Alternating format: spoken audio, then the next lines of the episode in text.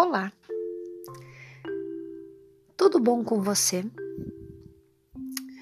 Sabe, hoje eu vim aqui para falar de uma coisa muito séria, ao mesmo tempo, uma coisa assustadora. Do que, que eu quero falar? Do dia do chega. Isso mesmo. Aquele dia que você olha para você mesmo e decide que vai dar um basta em muitas situações. Vai dar um basta em muitas relações. O dia em que você decide que não quer mais fazer tudo para agradar o outro, ou fazer tudo apenas para que os outros percebam que você tem um determinado perfil. O dia do chega, ele se anuncia em situações bastante simples do cotidiano de cada um. Não será numa discussão grande, nem numa grande frustração ou numa decepção forte. Não. O dia do chega, ele vai aparecer na sua vida numa situação cotidiana, numa situação simples, numa situação que para os outros pode parecer uma bobagem, mas para você é aquela gota que fez o copo transbordar.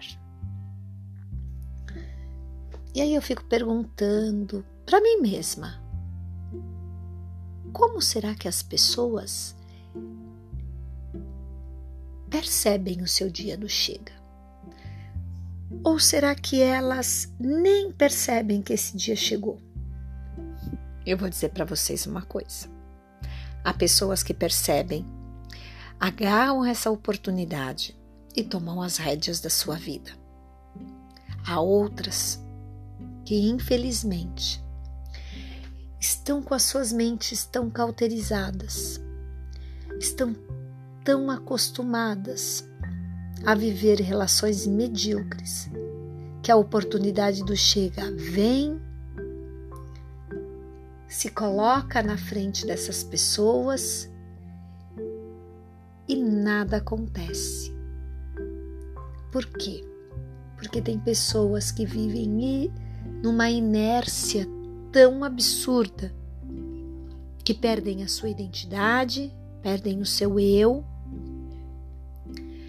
e deixam qualquer pessoa ultrapassar todos os limites que uma pessoa poderia estabelecer para se preservar. E você? Como você está? Você consegue perceber a situação do seu chega? Da hora do ser? Da hora do chega?